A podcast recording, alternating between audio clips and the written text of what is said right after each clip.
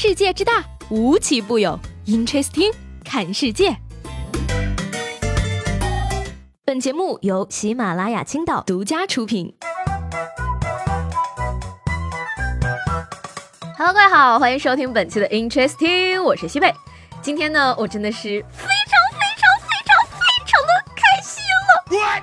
那说这个原因呢，其实也很简单，我最喜欢的相声演员来青岛演出了。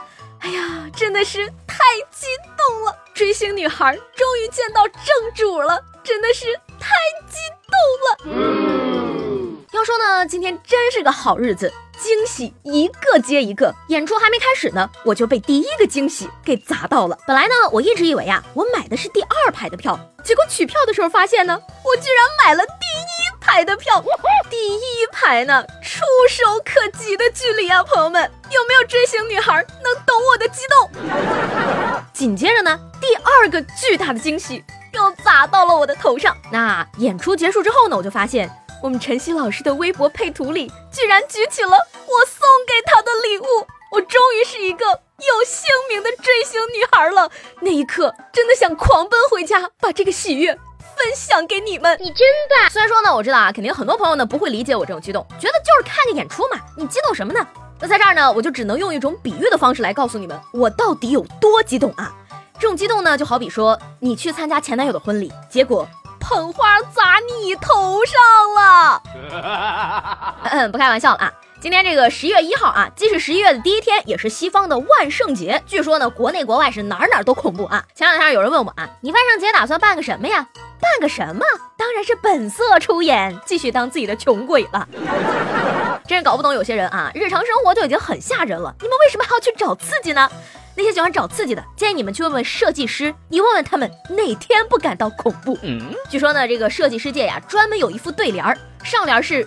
一天晚上，两个甲方半夜三更四处催图，只好周五加班到周六七点，画好八点，传完九点上床睡觉，十分痛苦。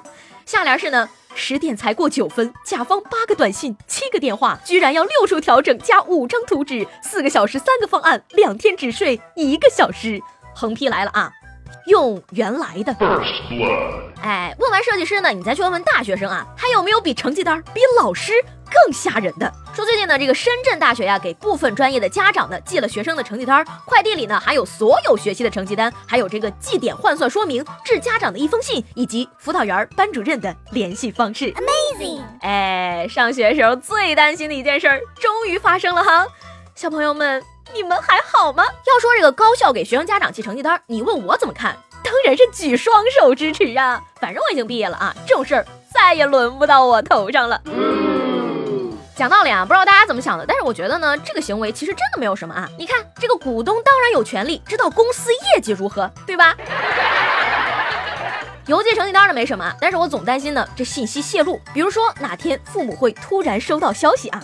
近日，有诈骗团伙以邮寄成绩单的方式和学生家长取得联系，得到家长信任后，以交学费、补考费等理由诈骗钱财。目前已经有五十多名家长被骗，任何以学校名义的邮件，请不要拒收，签收后直接丢弃处理即可。哎，这个问完大学生呢，你还可以问问科学家，问问他们到底无聊有多可怕。说最近的这个南极科考站的俄罗斯科学工程师啊，刺伤了他的同事，原因呢竟然是同事总向他透露自己正在看的小说。嗯，有句话说得好啊，剧透一时爽，全家怎么来着？你给我剧透，我给你胸透。战斗民族不愧是战斗民族啊！建议喜欢剧透的各位朋友，还是赶紧买个保险吧。哎呀，现实生活真可怕啊！不过呢，这句话最有发言权的，怕还得是警察叔叔。说最近呢，英国的一名劫匪啊，抢劫完便利店准备逃跑，因为没有车呢，于是又顺手抢了一辆警车。嗯，很多人说这是游戏真人版了。我告诉你，在游戏里都不敢这么玩啊。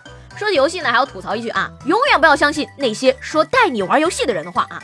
开始都是没关系啦，我带你玩啊，不要怕，我来保护你。玩了几把之后呢，就变成了你是傻子吗？你会不会玩啊？你打不过他的，快走吧，求求你了。现实生活呢已经很恐怖了啊，那同样呢，现实生活中也有各种各样的鬼。你比如说接下来这个机灵鬼。话说呢，有一位红姓小哥啊，从小喜欢汽车，最近呢更是想把自己的马自达改装一下。改装的第一步呢，就是换轮胎。可是问题来了，轮胎从哪儿来呢？于是呢，他又瞄准了这个王女士的保时捷，不但偷来了四个轮胎，还对轮胎进行了喷漆改造。哎，这个车胎是有了啊，但安装的时候尴尬了。原来呢，轮胎尺寸不合适，没有办法安装到自己的车上。就在他郁闷之时呢，警察叔叔赶到了，一顿操作猛如虎，原来是个二百五啊！我跟你讲，你再去一次嘛，你把底盘和壳子都拖回来，自己拼个保时捷不就好了吗？真搞不懂现在年轻人啊，动手能力怎么都那么差呢？说回来呢，这个年轻人想开豪车这个心情呢，谁都可以理解啊，毕竟普通车和豪车呢还是有区别的。但是呢，要说这个机灵鬼，还得说说接下来这位美国说唱歌手了。说美国呢有一位说唱歌手最近透露啊，说他自己花了三千美金，大约在人民币两万块钱啊，买了多年死对头演唱会两百张前排座位的票。目的就是让座位都空着，看看看看啊，人家都自己动手，没粉丝什么事儿。国外娱乐圈吵架和国内娱乐圈吵架果然不一样啊。娱乐圈的事儿呢，其实我懂得不是很多啊，但是这个两百张票才两万多，一张票卖一百块钱。请问这是县文工团的演出吗？哎，这个有机灵鬼呢，当然也有糊涂鬼啊。说这个韩国的某电影人呢，为了创作电信诈骗题材的剧本，于是呢深入电信诈骗团伙找素材。可是呢，素材没有找到，却发现电信诈骗原来很挣钱呢。于是呢，在这个经过犯罪团伙的成员提点之后呢，这位电影人呢，便为了筹集拍摄电影的资金而开始计划犯罪。哎呀妈呀，我以为这个拍电影能很赚钱，没想到诈骗能更赚钱呀！这是假戏真做的节奏吗？说起来呢，这个韩国人电信诈骗呢，可能还在起步啊，但我们这边可不这样啊。因为现在调侃骗子的人越来越多呢，据说骗子在每次发完短信收到回复的时候呢，都会很认真的想一想，这是不是骗我的？说起来呢，这个上期节目中呢问大家啊，你最不喜欢看到的朋友圈的内容是什么？评论里各位的回复可以说是很扎心了啊。你比如说这位叫做李战果的朋友，他说不喜欢 P 的像个换个人似的自拍照，你说你长什么样？大家又不是没见过。作奸自负说啊，最讨厌的内容微商呀。刷屏霸屏根本翻不到头，果断黑名单。糊糊说了啊，我正在 PK 人气赚能量，快为我点赞吧！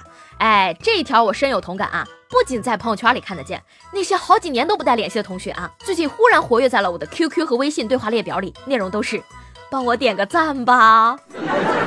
最搞笑的呢，可以说是这位叫做徐大钻石的朋友了啊，他真的是一股清流。他说最讨厌看到背单词打卡的。一直在提醒我，我今天还没有背单词。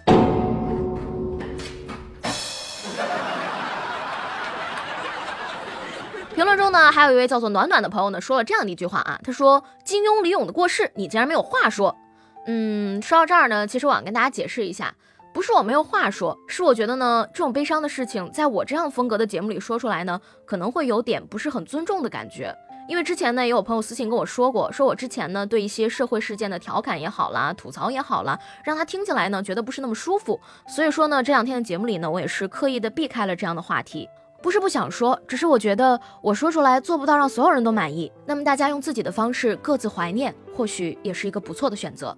不过呢，既然已经聊到这儿了，那今天呢，大家就来说一说，你认为你最像金庸武侠小说中的哪一个人物吧。我呢是不会舔着脸跟你们说，我觉得我自己最像小龙女的。但是呢，我也不会承认啊，有些人说我像《射雕英雄传》里的傻姑。